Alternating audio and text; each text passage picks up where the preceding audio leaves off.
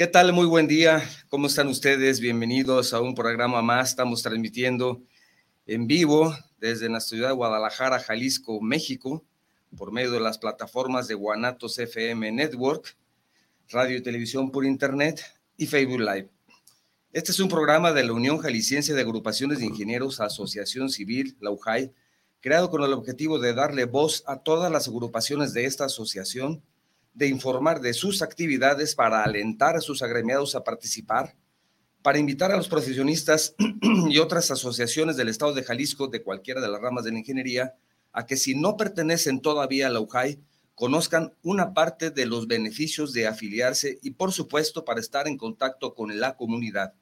Soy tu servidor Octavio Novoa y para la conducción de esta transmisión me acompaña el presidente del Consejo de la UJAI, el ingeniero Fernando Zamora Medina. Buen día, ingeniero, ¿cómo estás? ¿Qué tal, Octavio? Buenos días. Bien, gracias. ¿Tú qué tal? Todo muy bien. Listos para arrancar un programa más de la UJAI, la voz de los ingenieros. La voz de. La voz de UJAI. Y, y, con el gusto esta mañana de tener una visita sumamente importante, ya que estamos generando esa vinculación entre la universidad y, y nosotros como la Unión de Ingenieros en Jalisco, la cúpula ingenieril eh, en, nuestro estado.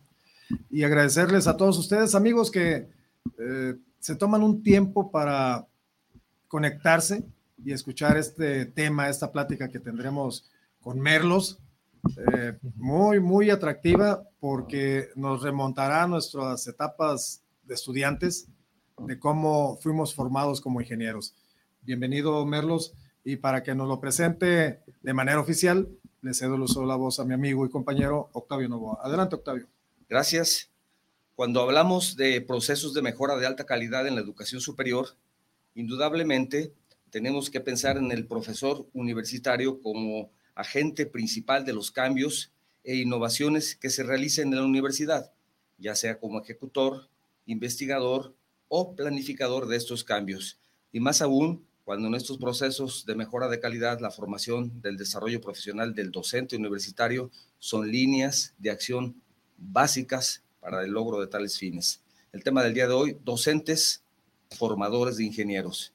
Nos acompaña, como ya mencionaba el ingeniero Zamora, el ingeniero José de Jesús Pérez Merlos, él es ingeniero en electrónica e instrumentación y control del Instituto Tecnológico de Ciudad Guzmán, Jalisco, cuenta con una maestría en administración de empresas por la Universidad Tecmilenio, ha sido profesor de asignatura de la Universidad Autónoma del Estado de México del año 96 al 98, actualmente jefe del Departamento de Ingenierías de la Universidad Tecnológica de la Zona Metropolitana de Guadalajara.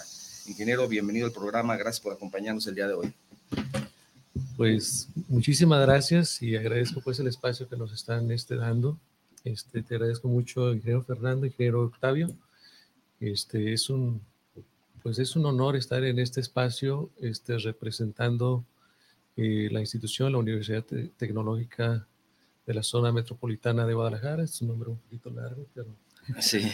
Este, agradezco mucho pues que nos hayan recibido en este espacio. No, al contrario, ingeniero, bienvenido. Dice el ingeniero que nos vas a remontar a los años de juventud, a los años de... A nuestros años mozos. Los años mozos de Escolapios. Cuando éramos jóvenes. Y, y buenos ya han pasado muchos años. Adelante, Fernando. Sí, gracias, Octavio. Gracias, Merlos, por estar acompañándonos.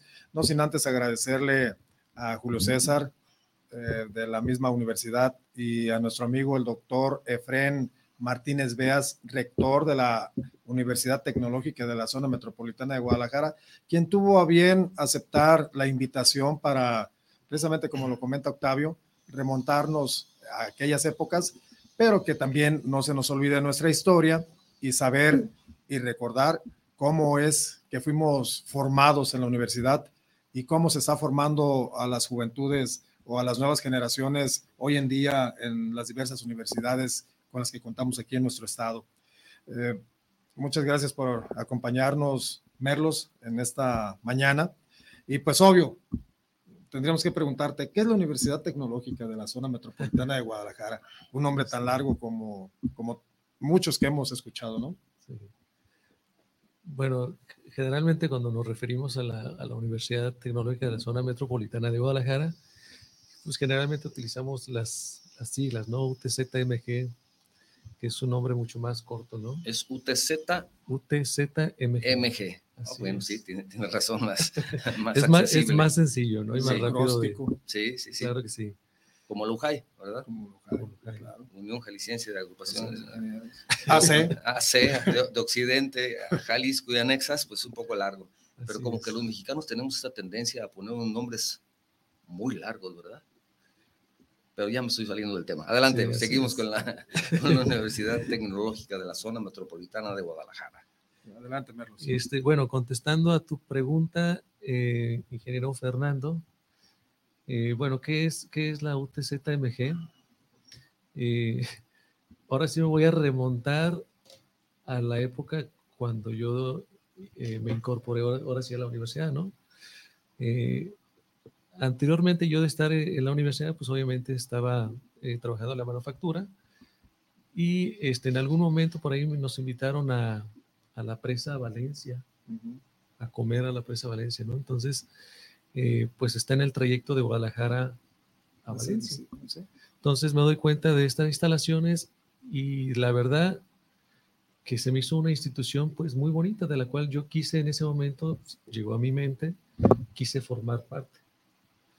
Entonces, eh, pues seguramente en esos mismos tiempos, seguramente llevé por ahí mis documentos, me entrevistó por ahí a, algunos directores y este, al cabo de dos años, pues ya me incorporé a la universidad, estamos hablando del 2008 más o menos, ¿sí? Este, pero para eso entonces la universidad ya tenía alrededor de ocho años. Es decir, inició, estamos hablando de que inició eh, en el 2000. Eh, inicialmente la universidad tenía sus instalaciones en, en, Zapopan, que ahorita todavía algunos nos preguntamos, ¿y por qué en Zapopan? Eh, pues no, todavía esa parte pues la conozco solamente por aquellos compañeros que, que, que han vivido y que nacieron junto con la universidad. Eh, posteriormente eh, se dio eh, o nos apoyaron eh, la UTJ, sus instalaciones. Entonces en, hubo un momento donde en las instalaciones de la UTJ, pues estaba también de la UTJ como la UTZMG. ¿sí? Y posteriormente, estamos hablando por ahí como del 2001, las instalaciones de la UTZMG estaba en almacenes de Conasupo, ahí en Santa Cruz de las Flores. Uh -huh. eh, se, ba se, bañaban de cal ahí, ¿no? Sí, bueno, ya no había, ya no había este. La fábrica ya no estaba. Ya no estaba la fábrica ni nada de eso, pero solamente eran prácticamente almacenes y pues utilizábamos eh, las pequeñas instalaciones que estaban ahí como, como oficinas y como espacios para poder llevar la educación hacia los alumnos. Sí. ¿sí? Entonces, de ahí del 2000, del 2001 al 2006. En el 2006 es cuando ya eh, tenemos las instalaciones que tenemos actualmente y puedo decir que las instalaciones que tenemos actualmente, bueno, es, son instalaciones de las cuales yo me enamoré y de, la, de las cuales eh, los alumnos y los padres de familia que van a visitar a la universidad, pues también como que hay un enamoramiento de las instalaciones. Están muy padres. Sí, a pesar de que es una universidad eh, no tan grande como otras universidades de, de aquí de la región. Uh -huh. eh, es una universidad pequeña, pero sus instalaciones y la organización que ahí se tiene, eh, pues son aspectos que enamoran a nuestros clientes, que es el estudiante. Oye, Merlo. Sí. Merlos, eh, en el 2000 se funda. Luego, mientras tienen sus instalaciones definitivas, pues andan de un sitio a otro. ¿Quién la funda? ¿Es, es pública? ¿Es privada? ¿La funda el gobierno? ¿Cómo, cómo se, ¿Quién la fundó? Eh, parece que es una iniciativa, bueno, por parte del gobierno estatal. Este, obviamente la universidad es, uh, recibe apoyo del gobierno federal y del gobierno estatal. Recibe apoyo, este, es decir, el 50% lo recibe de parte del gobierno federal y del gobierno estatal. Pero es un proyecto federal, puesto que está, esta universidad está a nivel nacional, son alrededor de 130 universidades en todo el país y este, eh, estamos hablando de que, por ejemplo, en Chihuahua hay alrededor de cinco universidades, aquí en Jalisco estamos hablando de dos universidades Y así, o sea, desde, desde Tijuana hasta, hasta lo que es el sur, tenemos este, presencia de todas las universidades tecnológicas. Es lo que te iba a preguntar. Eh, esa red de, de universidades son tecnológicos. Sí, así es, es correcto. Y, y, y, obviamente, pues que, que al ser fundada, y, y, se me viene a la mente por cuestiones de la firma de un convenio de colaboración con la UTZ-MG, eh, el miércoles inmediato pasado, pues recuerdo que la Secretaría de Innovación, Ciencia y Tecnología, a través de, de la subsecretaria de Educación Superior de la misma, del CICIT, eh, la maestra Iliana, que le mando un, un saludo, maestra, gracias por, por, apoyarnos y acompañarnos a la UJAI en, en este proceso. Eh, recuerdo que, que, se nombró algo así como que hay una red de universidades que pertenecen al CICIT, a la Secretaría. ¿Es así? Eh, bueno, a nivel federal o a nivel nacional, pues está esta red de, de universidades tecnológicas, uh -huh. pero de manera local, es decir, estamos hablando del, del estado de Jalisco, este, efectivamente hay eh, tecnológicos y universidades tecnológicas que pertenecen a o que reportan directamente a la Secretaría de Innovación, Ciencia y Tecnología. ¿sí? Estamos hablando del Mario Molina, la UTJ, la UTZ, la Universidad Politécnica, que también se encuentra por ahí en Tlajumulco. Pues, pues, es fuerte la red que tenemos de tecnológicos aquí en, pues, en nuestra área metropolitana. Sí, es, es correcto.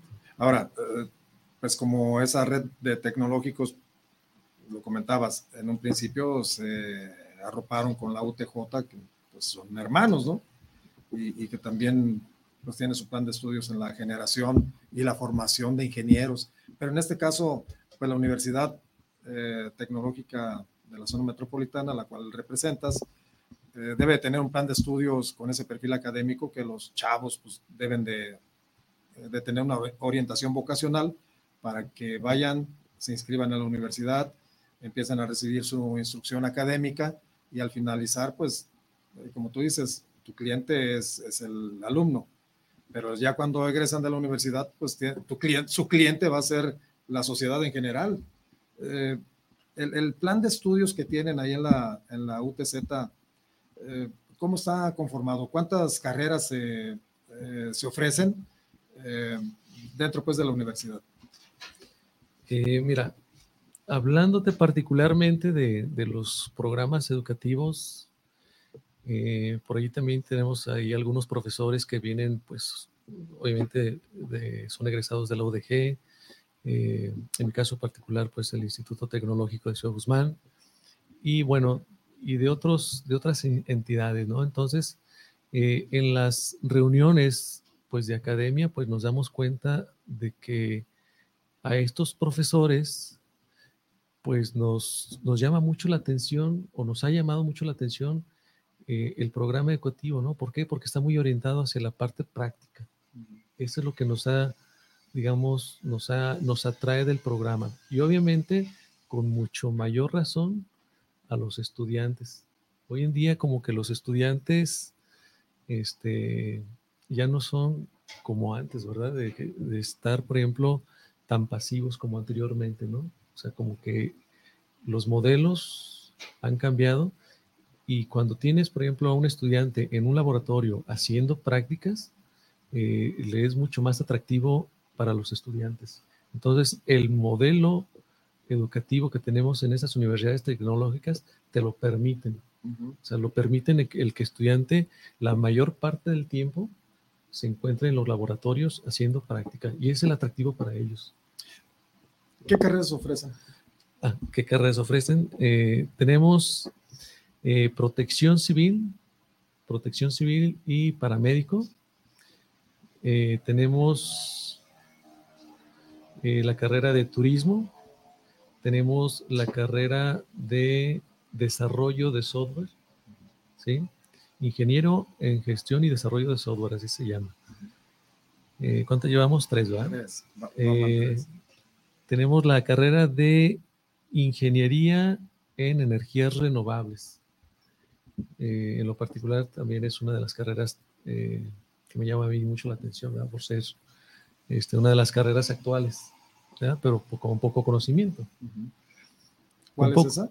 Eh, ingeniería, ingeniería ingeniería en energías renovables, eh, con poco no conocimiento para los alumnos y, igual para, para, los padres de familia, ¿no? De repente.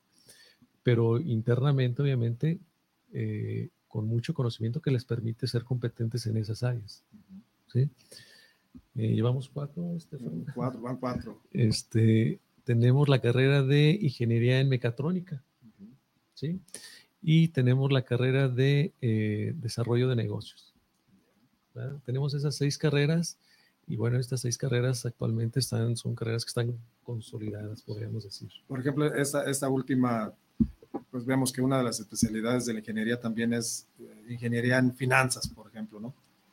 ¿Se pudiera hacer un comparativo ese de negocios? Eh, o, cuál es el enfoque de, esa ingeniería de negocios?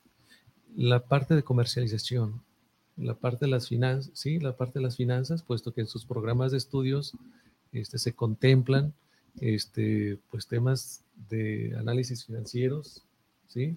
Eh, de contabilidad y, todos, esos, todos esos aspectos que hace que el licenciado en desarrollo de negocios este, eh, obtenga. Fíjate, eh, son, son habilidades duras, habilidades blandas, y, y, yo creo que en esta cuestión, pues no únicamente pudiéramos hablar que, que la ingeniería pues, se fundamente pues, nada más en las matemáticas o la física, ¿no? que es su fundamento. Yo creo que también, por ejemplo, en este caso, eh, pudiera hablarse de, de, de, ingenierías blandas, de, de cómo de cómo orientarlos para que tengan una comunicación eficaz y, no duerman, por ejemplo, los ingenieros con este tema de finanzas o con el tema de, negocios? ¿Tienen ese tipo de preparación también? Sí, mira, quisiera hacer aquí este, una, pues una diferenciación con respecto a, a los, ahora sí, a los planes educativos donde cuando uno estudió, este, pues en la parte matemática, en la parte técnica, pues sí salimos de repente como muy fortalecidos en la época en que me tocó a mí estudiar, ¿verdad? Pero, y recuerdo solamente que en esa ingeniería solamente llevé una, una materia de economía y administración, nada más. Sí, yo también recuerdo. Pero, pero nunca me acuerdo haber llevado una materia que me permitiera analizar, por ejemplo, el comportamiento de la sociedad hoy en día. Eh, o sea, cómo, cómo, cómo ha cambiado, por ejemplo, este, el entorno en donde yo vivo. Y toda esa, toda esa información nos, nos abre la conciencia en, en, materias, por ejemplo, como formación sociocultural, que en un principio para muchos alumnos de repente pensarían que son materias de relleno, ¿va?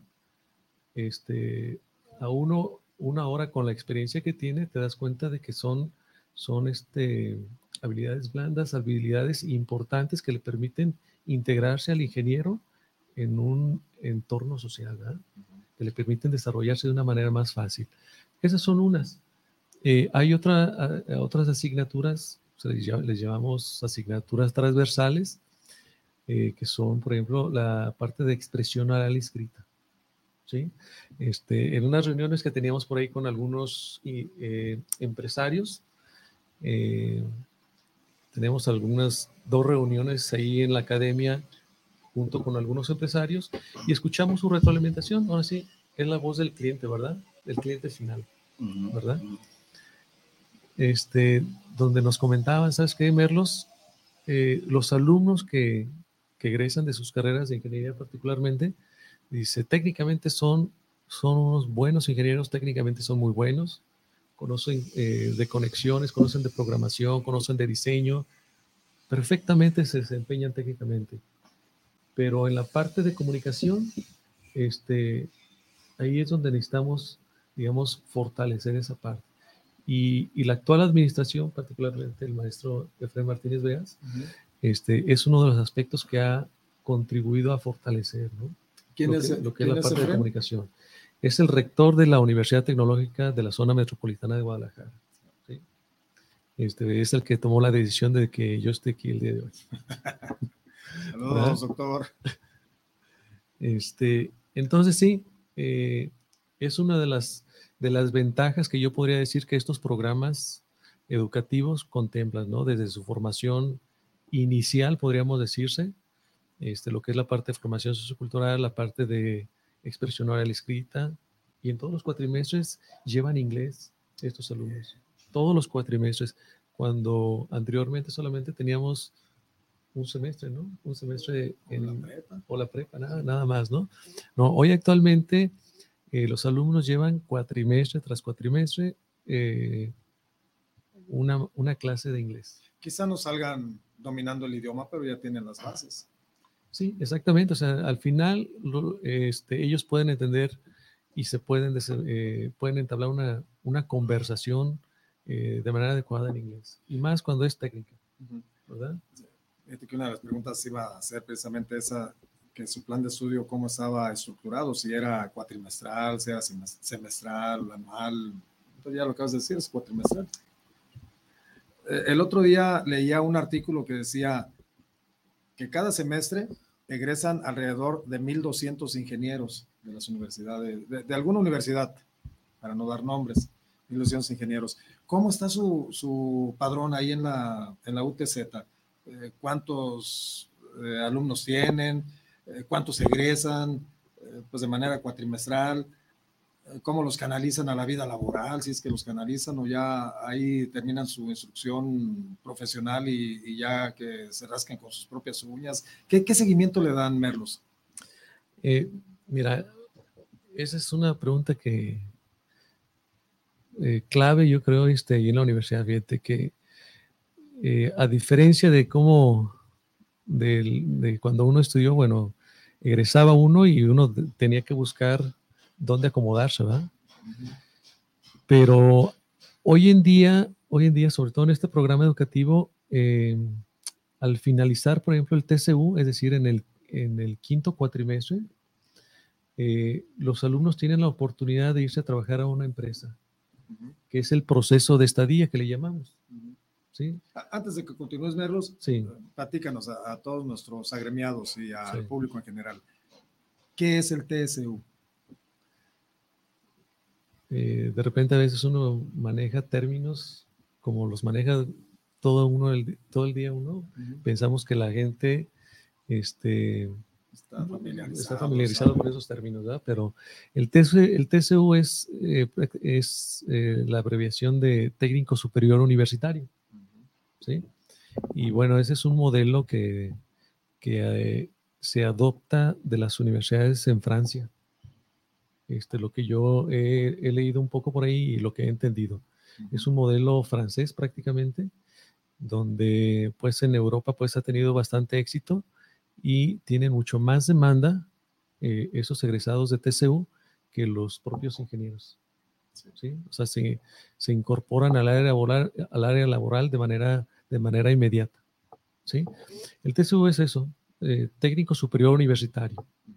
Y ellos tienen la oportunidad de que en quinto cuatrimestre este, se puedan incorporar eh, en un, a una empresa. ¿sí? Se puedan incorporar a una empresa y este, en la mayoría de los casos estamos hablando del 70% de los alumnos que se van a hacer su estadía en esa empresa, se quedan a trabajar con la empresa porque los, los empresarios se quedan satisfechos con el trabajo que realizan los alumnos ahí. ¿sí? Este, ¿cómo, ¿Cómo se incorporan ellos a, a esos proyectos, a esas empresas? Bueno, la universidad maneja un sistema donde todos los, todas las empresas conveniadas con la universidad este, postean en, este, en esta plataforma de la universidad, postean un proyecto y ellos ponen ahí las características como si fuera una, una, una convocatoria normal. Es decir, sabes que ocupo tantos ingenieros o tantos licenciados que tengan conocimientos en estas áreas para abordar un proyecto de estas características. Eso es lo que se pide en ese, en ese, en ese portal, en esa, en esa plataforma. Entonces, la academia junto con el coordinador de carrera, determinan qué alumnos, en base al perfil, este, son los que pueden acceder a esos proyectos. En este caso, por ejemplo, tú como coordinador eh, académico del, de la disciplina de mecatrónica, tú tendrías eh, ese padrón de los estudiantes que quieran integrarse ah, me imagino que a realizar sus prácticas profesionales o servicios social y es donde ya se integran a la vida laboral. ¿Tú, Sí. tú, tú como coordinador de, de esa disciplina? Sí, es, es, es correcto. O sea, es, eh, mira, el, el- cuando ellos abordan, cuando ellos abordan este, digamos, este periodo de estadía, pues obviamente ellos siguen siendo alumnos de la universidad, solamente que eh, el lugar de trabajo es directamente ahora sí en la empresa. Eh, y, la, y la empresa pues les hace vivir un escenario, un escenario real, ¿no? ¿Cuántos cuatrimestres son los que deben de cursar para que culminen su instrucción profesional? Eh, ellos tienen una salida intermedia. Es decir, ellos cuando egresan de TCU eh, reciben un título. Entonces, eh, terminan su estadía en sexto cuatrimestre y ellos regresan a séptimo, a octavo, a noveno, décimo, y en onceavo cuatrimestre se vuelven otra vez a incorporar a ese proceso de estadía. Entonces, son dos periodos de estadía. Entonces, son dos, prácticamente serían dos etapas, ¿no? La parte de TCU y la parte de ingeniería. ¿sí? Entonces, eh, muchos de ellos eh, se incorporan, muchos de ellos se incorporan eh, a la misma empresa donde hicieron su primer, digamos, su primera estadía o, o en el trabajo que tienen actualmente, ellos pueden realizar ahí también su estadía, ¿sí? Sí. En proyectos que se, proyectos que tengan que ver con el perfil, con el perfil del estudiante. Sí. ¿sí? Entonces, eh, pienso que ese es uno de los factores del por qué eh, los alumnos cuando terminan prácticamente ya tienen un trabajo. Esa es, esa es, digamos, una de, las, una de las ventajas y uno de los beneficios de, este programa, de estos programas educativos. Sí, entonces, dentro de la formación de ingenieros, que es el tema de, nuestro, de nuestra entrevista, Sí, pues son dos etapas. Uno lo- los van formando como técnicos para que ya incursionen en la vida laboral, en la vida real, claro, y regresan y ya eh, egresan como ingenieros. La primera etapa es técnico, Sí. y la segunda ya es como ingeniero. así es. Así es. Así es. Y bueno, algo muy interesante cuando ellos regresan pues de, eh, de su primera, di- di- digamos, de su primera estadía, este, y empiezan a estudiar su ingeniería, eh, es el perfil, el perfil con, con el que se les prepara. Siguen viendo por ahí algunas asignaturas eh, muy técnicas, muy especializantes, pero también hay algunas asignaturas, como lo platicábamos hace un momento, eh, de corte administrativo. Por ejemplo, administración del tiempo, administración del trabajo, que son, ahora sí, habilidades gerenciales, ¿no? Que les permite tener una visión diferente dentro de cualquier organización. Pero ya habilidades de empresa, ¿no? De empresario. O sea, Sí. También les, les fomentas o les fomentan en la, al formar al ingeniero, pues que, que tienen aspiraciones, no, no a ser un empleado, sino que ya también buscar la manera de, eh, de aportar a la construcción de país y, y este, y fomentar el empleo y cuestiones así, ¿no? Sí, sí, es correcto, como este, lo platicábamos hace un momento, ¿no? De que de repente a veces egresados de algunas otras instituciones llegan a las empresas de repente pidiendo el puesto del, del jefe, ¿verdad? Este, antes de... Algo me recuerda. Es decir, entonces, pues obviamente como todo ingeniero, este, cuando se, cuando pasa a formar parte de alguna institución, este, privada, pública, pues tiene que conocer primero los procesos, ¿no? Claro. Tiene que conocer los procesos y posteriormente involucrarse y, y dependiendo ahora sí de las habilidades y conocimientos que tenga, pues el ingeniero es como, como va, va creciendo junto con la compañía, junto con la institución. Oye, Merlos, eh, para antes de irnos a un segmento con, con Octavio, eh, nada más recuérdanos, ¿cuánto es la población que tiene la UTZ y cuántos egresan de, por, pues ahora sí que Por como programa, técnico sí, o como ingeniero? Decías que, que en lo técnico ves cinco o seis cuatrimestres y, y para terminar tu carrera de ingeniería pues son otros cuatro. ¿Cuántos salen en lo técnico y cuando regresan, cuántos egresan ya como, como ingenieros, en su formación como ingenieros? mira, Ya no regresan. Ya no No, regresan. ya ya no están ganando lana, ahora sí, ya, ya, ya no les interesa. Ah, sí hay algunos, ¿no? Eh, fíjate que e, ese es un atractivo, pues, para, para, muchos técnicos cuando se incorporan a la empresa y empiezan ya a ganar. Eh, pero en su gran mayoría regresan, regresan a la universidad. ¿Qué será? ¿Un 90% Entonces, consideras? Eh, pienso que sí, pienso que un poquito más, pienso un poquito más. Y pienso que este, eh, esa es una de las flexibilidades que, que, le permite al estudiante, es una de las flexibilidades que, que otorga la universidad a esos estudiantes. De hecho, eh, por ejemplo, en la parte de ingeniería, en la parte de licenciatura, los estudiantes van de 8 de la mañana a 12.30. Entonces ellos les permite negociar con su jefe eh, esos horarios para ellos, para que ellos puedan seguir formando parte de esa empresa o parte de esa institución en, en el turno vespertino, ¿verdad? Pero ya depende de ellos el que, el que pueda negociar con sus, con sus empleadores.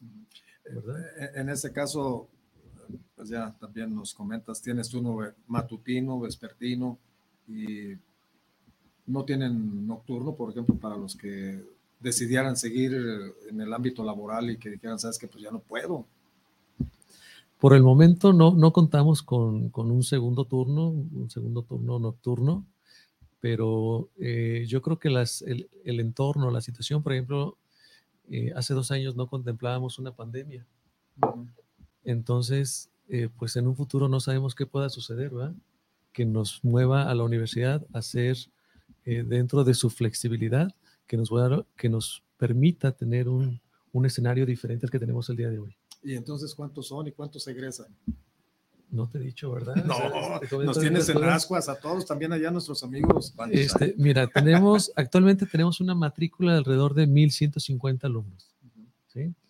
Eh, platicábamos este, en algunas reuniones pasadas eh, con algunos directores de que a pesar, por ejemplo, de, de la situación que tuvimos de la pandemia, eh, pues todo el mundo pensábamos que íbamos a tener un decremento en la matrícula. Y no, sucedió todo lo contrario, hubo un incremento en la matrícula. ¿Sí?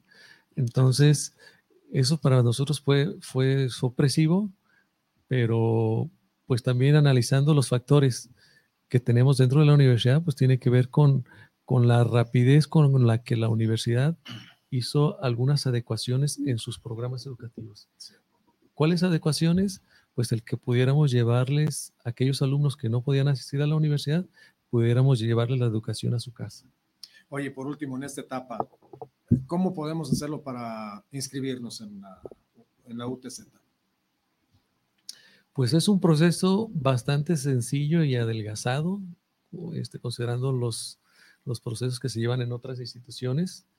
Es prácticamente, eh, de hecho, en Facebook se tiene por ahí una, una página donde constantemente el área de promoción está subiendo, eh, le llaman flyers, pero pues vienen siendo como pues espacios informativos donde le están eh, informando, valga la redundancia, a los estudiantes de prepa, este, cuándo son los, uh, los periodos de inscripción, dónde acudir, cuánto cuesta, todo eso.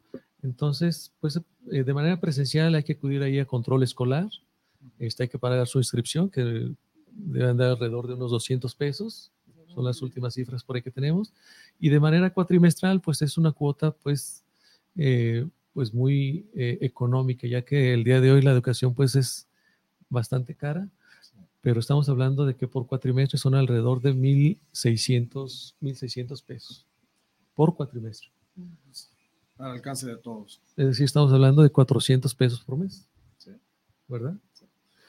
Pero, pero lo importante, este, ingeniero Fernando, perdón, este, son las becas que se otorgan en la institución. O sea, son, eh, pues ahora sí, no tengo aquí en mente todas las becas, pero te puedo decir que hay alrededor de seis diferentes becas, entre las cuales es una beca que viene por parte del gobierno federal, eh, otras becas que otorga la propia institución, becas académicas, ¿sí? Que les permite, pues, que sea todavía aún más económico para el estudiante, ¿verdad? Entonces, no hay, no hay opción para que, para que los alumnos puedan continuar con sus, con su preparación profesional. Sí, no, no hay opción para no prepararnos, para no estudiar. Entonces, aunque vamos a entrar ahorita a esa otra, a esa otra parte del tema, pero pues digo, no tenemos más que de otra, más que pues estudiar y prepararnos para ofrecernos y construir una, una mejor sociedad, ¿no? Eh, Octavio, ¿tendremos algún mensaje esta mañana? Sí, hay varios, hay varios. Leónides H. Ruiz, saludos desde Puerto Vallarta, escuchando como siempre su interesante programa. Felicidades. Gracias, Leónides. También tenemos saludos de Salvador Alcalá Santillán, menciona que muy buen programa. Como siempre, Manuel Huerta, saludos desde Talpa de Allende. Excelente invitado con un tema muy interesante, dice Manuel. Gracias, Chava y Manuel. Daniel Efraín Suárez Chavarín, saludos amigos ingenieros. Gracias, Daniel. Tenemos un mensaje de Julio César Villaseñor Bracamontes. Dice saludos de parte del rector, el doctor Efren Martínez Beas y de un servidor. ¿Lo conoces, Merlos? Lo están checando, pues, dice aquí, cuidado con tus palabras porque estamos monitoreando. Es, el, es uno de los autores intelectuales del por qué, yo, yo, estoy aquí. Saludos, Julio César, rector, nuevamente. Muchas gracias, eh, muchas gracias, este, Julio, este, muchas gracias, doctor Efren, por dar, ahora sí, por permitirme eh, tener el honor de estar aquí en, estas, en esa instalación, en esta cabina y dar a conocer este, nuestra institución. Gracias a ti, Merlos. Continuamos. También tenemos mensaje de Conalep Guadalajara 1, como siempre, Benjamín García, buen día, saludos desde el plantel Conalep. No te vas a escapar, Benjamín, también Benjamín tienes que venir al programa. Está pendiente. Y aprovechando, pues, que este programa es también parte del marco del Día del Maestro que celebra mañana, ¿verdad? Sí, claro. bueno, un paréntesis, Benjamín es el director del CONALEP Plantel 1 Guadalajara, donde de igual forma se ofertan las, las carreras técnicas nivel bachillerato, de construcción, de, de contabilidad, de electromecánicos, ingenieros en potencia, simplemente pues en cuestión técnica, bachillerato, pero eso les da la oportunidad para que también, pues si estamos escuchando a la UTZ, hermana, pues tengan esa alternativa de integrarse con ellos. Gracias, Benjamín. También un saludo de Nicolás Jiménez, saludos a los grandes amigos Fernando y Octavio, los felicito por su programa y al invitado le envío un saludo especial. Gracias. Gracias. Jaime, arquitecto Jaime Bojorques Montejo, Muchas felicidades por el tema de hoy. Saludos a todos los panelistas y les envío un fraternal abrazo desde Oaxaca de Juárez. Gracias, hermano. Julio César Villaseñor Bracamonte nos dice también felicidades por el programa y un reconocimiento a Lujay y a su dirigente, el ingeniero Fernando Medina, así como al maestro Pérez Merlos, representante de la UTZMG. Gracias, Julio César. Muchísimas gracias, Julio. Dice, también dice Julio, un Julio nos está mandando como 100 mensajes nada más para que estén pendientes de que sí está atento. Reconocimiento de Lujay por promover a los ingenieros. Atentamente, es un mensaje del señor rector, del doctor Efren Martínez Beas. Gracias. Muchas gracias. También, bueno, el ingeniero, al arquitecto Bojor, que es nuevamente saluda al, al, ingeniero Fernando Zamora, pero también dice que hace extensivo su saludo al con todo el consejo directivo de la UJAI. Muchísimas gracias. Como siempre, el ingeniero Armando Brenes pendiente. Felicidades al ingeniero Fernando y al ingeniero José. Excelentes temas. Presidente, gracias. Atreyu Segura. Saludos, maestro José de Jesús Pérez Merlos. Excelente académico e ingeniero. Felicidades por el programa. Y felicidades a Fernando, servidor, por la labor comunicativa y gracias por invitar a la UTZMG. Muchísimas gracias. También tenemos mensajes de José Luis Román. Saludos desde León, Guanajuato. Saludos para este programa a todos los que están en la mesa. Saludos a la UJAI. Gracias, José Luis. Héctor Villa, saludos desde Jocotepec. Primera vez que sigo el programa. Esperamos que no sea la última, Héctor. De la voz de los ingenieros. Saludos cordiales. Gracias. Javier Rosales, saludos para el programa desde Ciudad de México. Saludos al grupo de la UJAI. Saludos a los ingenieros. Muchísimas gracias. También el ingeniero Raimundo Zaragoza, no, disculpen ustedes, Raimundo Raigosa. Saludos desde Austin, en Texas. Saludos al ingeniero invitado y a Lujay por llevar todos estos tipos de temas de ingeniería en general. Muchas gracias por el interés. Y Fabiola Martínez, saludos desde Tlaquepaque. Saludos de la UJAI. Gracias, Son mensajes que tenemos hasta el momento. ¿Algún comentario, alguna pregunta que quieras hacerle a Merlos, Octavio? Pues me parece que es importante considerar que en los tiempos actuales el valor y el trabajo del docente es sumamente importante porque ahora tiene que funcionar como no solamente como un guía, un acompañante, por supuesto un amigo, sino hacerles ver la situación actual, que es una situación complicada y difícil. Por lo tanto, es importante hacerles ver y hacerles entender que es muy importante el que se preparen cada vez mejor. Y entonces esa relación que se tiene ahora con los alumnos, me imagino que ha cambiado en el sentido de que no solamente es como antes llegar a impartir la clase de Dios, sino ahora, como te digo, acompañarlos y aconsejarlos también. ¿Lo consideras así, ingeniero? Eh, fíjate que eh, sí, sí ha cambiado, eh, pienso yo que los escenarios, este, puesto que, bueno, el, el, modelo, el modelo que se tiene pues en la universidad nos permite tener una, una, una interacción una interacción pues con el estudiante eh, pues un tanto diferente, ¿no? O sea, anteriormente eh, pensemos pensando en el modelo en el modelo tradicional, por ejemplo, este donde teníamos llegaba el maestro y impartía su clase y pues el que entendió entendió, ¿verdad? Este, hoy en día no, hoy en día tenemos como una, una interacción diferente. Eh, sobre todo eh, el profesor tiene toda la responsabilidad de estarse actualizando constantemente. ¿Sí? Y esa es una de las, eh, digamos, de los, eh, de las direcciones o de, las, de los ejes rectores por parte del maestro Efren, por parte del rector, rector Efren, este, donde promueve mucho lo que es la capacitación para los docentes, puesto que constantemente la situación está cambiando. O sea, tenemos eh, alumnos mucho más críticos, tenemos eh, alumnos mucho más conscientes, tenemos alumnos que o sea, que alumnos que, que, ya nacieron con las tecnologías que estamos manejando actualmente. Además, sí. Entonces, aquí hay un gran factor o un gran diferenciador. Nosotros, por ejemplo, no nacimos con la tecnología como lo, como lo han hecho los alumnos eh, que, está, que tenemos el día de hoy.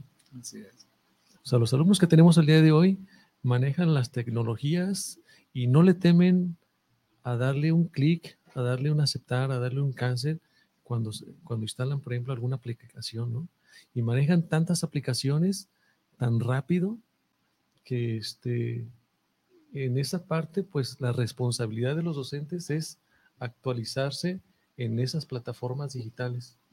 Entonces no podemos estar ahora sí eh, quietos eh, y decir que lo que yo estoy enseñando, eh, es decir, la libreta que yo traigo con mis apuntes, pues no, ya no es, ya no sucede así, ¿no?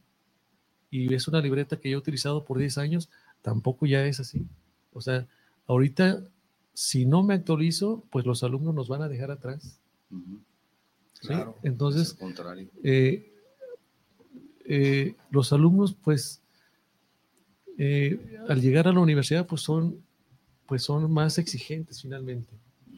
¿sí? Y, y, en este caso, por ejemplo, que hay esa flexibilidad con su programa educativo en donde el alumno después de una etapa puede ir a trabajar y después regresar, supongo que también tienen contacto con ellos en lo que se refiere a la problemática laboral que en un momento dado están enfrentando el decir a mí me está yendo bien en esta empresa o no me está yendo bien o qué tengo que hacer para mejorar o cómo puedo hacer esto o hacer aquello, dudas que también dentro de lo laboral surgen. Entonces, ustedes funcionan como un acompañante, a eso me refiero también, en el sentido de que, mira, continúa en el trabajo, te conviene, no te conviene, busca este otro esquema, etcétera. Es, un, es una, algo más integral, ¿no? Sí, claro. Sí, al, alumno eh, o los egresados de, la Universidad Tecnológica, eh, no los dejamos. no los dejamos. Este, desde, de hecho, cuando ellos se incorporan a la universidad, ellos tienen eh, un tutor, ¿sí? Entonces, un tutor que los acompaña durante toda su estancia dentro de la universidad. Y cuando se van ellos, por ejemplo, al periodo de estadía, cuando se van ellos a trabajar a la, a la empresa, pues se les asigna un asesor académico. Excelente. Y de la misma, de la misma forma, este, por parte de la empresa, se les asigna un asesor industrial. El asesor industrial y el asesor académico pues trabajan muy, eh, muy de la mano para que el alumno tenga ese acompañamiento en sus, primeros, en sus primeras experiencias dentro de la empresa. ¿sí? Fíjate, Merlos, y, es bien padre, ¿no? Ya el hablar de que lo incursiono a, a, su vida real, ¿no? A la vida laboral. Pero si retomamos un poquito la cuestión académica, la, la instrucción, eh, pues obviamente que tenemos que volver al aula en, esta, en, esas, en ese cuestionamiento, ¿no? Y es, y es donde entra eh, pues el concepto de, de, cómo formar a los ingenieros. Pero pues yo recuerdo que en más de alguna ocasión eh, tuve la oportunidad de dar alguna o impartir alguna clase, pero ya el, maestro pues tiene esa responsabilidad de, de irlos formando. Pero, ¿qué experiencias tuviste tú como docente en, esa formación. Me imagino que tuviste chavos que, pues como lo comentabas, que, ya nacieron con el chip de la tecnología. También me imagino que tuviste chavos que traían conflictos emocionales y por lo tanto se convertía en un alumno eh, hostil. O, o, incluso, pues a lo mejor todo un grupo que se ponía en huelga y me salgo y me voy de, de pinta. ¿Tuviste todas esas experiencias? como estudiante no, como y maestro. como maestro también. Ah, de las dos. Sí, este, yo creo que, eh, bueno, ¿qué estudiante no tuvo o no, no fue parte de esas experiencias? ¿verdad? Este, efectivamente, efectivamente eh, suceden eh, situaciones dentro de la universidad, como lo acabas de mencionar. Este, tenemos alumnos que pues no tienen ningún problema económico tenemos alumnos que no tienen problemas eh, dentro de su nicho familiar. Entonces, eh, pues prácticamente tienen un escenario ideal que les permite tener un, el mejor desempeño dentro de la universidad. Pero yo puedo decir, este, ahora sí, dentro de mi experiencia, que son muy pocos, que son muy pocos que tienen esa, digamos, ese escenario ideal. Y los que sí tenemos muchos, son aquellos alumnos que sí tienen un problema económico tan solo para trasladarse de su casa a la universidad. Y también tenemos alumnos que seguramente tienen problemas eh, económicos que no les permite tener, digamos, las tres comidas. Entonces, pues de repente a veces como, como profesores, a veces conocemos qué hay detrás de aquel alumno que se está durmiendo nosotros pensamos que la clase es aburrida. También, ¿verdad? pues eh, no, no, lo vas a creer, ingeniero Octavio, pero... Lo que está detrás es lo que dices, ¿no? Sí, exactamente. Todo el trabajo que les cuesta en un momento dado llegar a tiempo, porque tal vez tuvieron dos horas antes que salir de su casa para poder llegar justamente al plantel, y eso también hay que considerar que es agotador, o que tuvieron que trabajar de noche ayudando en casa para algún trabajo que también hay un trabajo familiar, y es, es, es, bueno que ustedes también tengan el conocimiento de esa problemática que puede enfrentar el alumno también para ayudarlos. Sí, fíjate, y otro, y algo muy, muy eh, patético, ¿no? El transporte, no, no, me dio la parada. Sí. ya no llegué, o, viene el camión tan lleno de, pues, de los usuarios y, y, que ya te alteró tus emociones.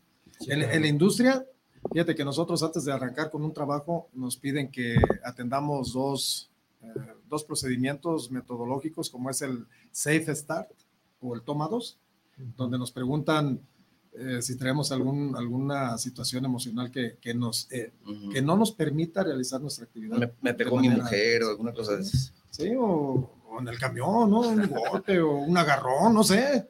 No sé. ¿No? Para estar al 100% o lo mejor posible para el inicio de sus actividades, ¿verdad? que no tengas una desviación, que pongas los ojos en la tarea, que, no vayas a accidentarte. Yo creo que es lo mismo, ¿no, Merlos? Pues sí, este, y los profesores no están ajenos a esa situación, porque también podemos tener problemas familiares y también podemos tener un problema de salud que no nos permita tener un buen desempeño como profesores. ¿no? A pesar de que dominamos la materia, a pesar de que dominamos el tema, también pudiéramos tener una situación que no nos permita este, dar una clase, por ejemplo, ¿no? Pero, pero más se ve reflejado, por ejemplo, en los alumnos por, el, por el lugar quizás donde se encuentra la universidad, ¿no? Hace un momento recordé este, de aquellas personas que nos estaban escribiendo aquí al programa, de una persona que hablaba de Talpa, de Allende. Sí. Eh, en una ocasión tuvimos por ahí bastantes alumnos que venían a la universidad, se venían en una camioneta que contrataban ellos mismos y le pagaban al chofer. Y, y, de ahí, este, ahí con nosotros egresaron bastantes alumnos ahí de, de Talpa, de Allende. Y recuerdo perfectamente un chico que no tenía pues facilidad de palabras, pues prácticamente que venía con su sombrero cohibido, este, cuando llegó ahí a la universidad. Al final, cuando él terminó su carrera como ingeniero en mecatrónica, pues era una persona que ya tenía a cargo alrededor de 20 gentes. Trabajaba en comisión son los alumnos que a mí me gustan. Sí. Los que no hablan.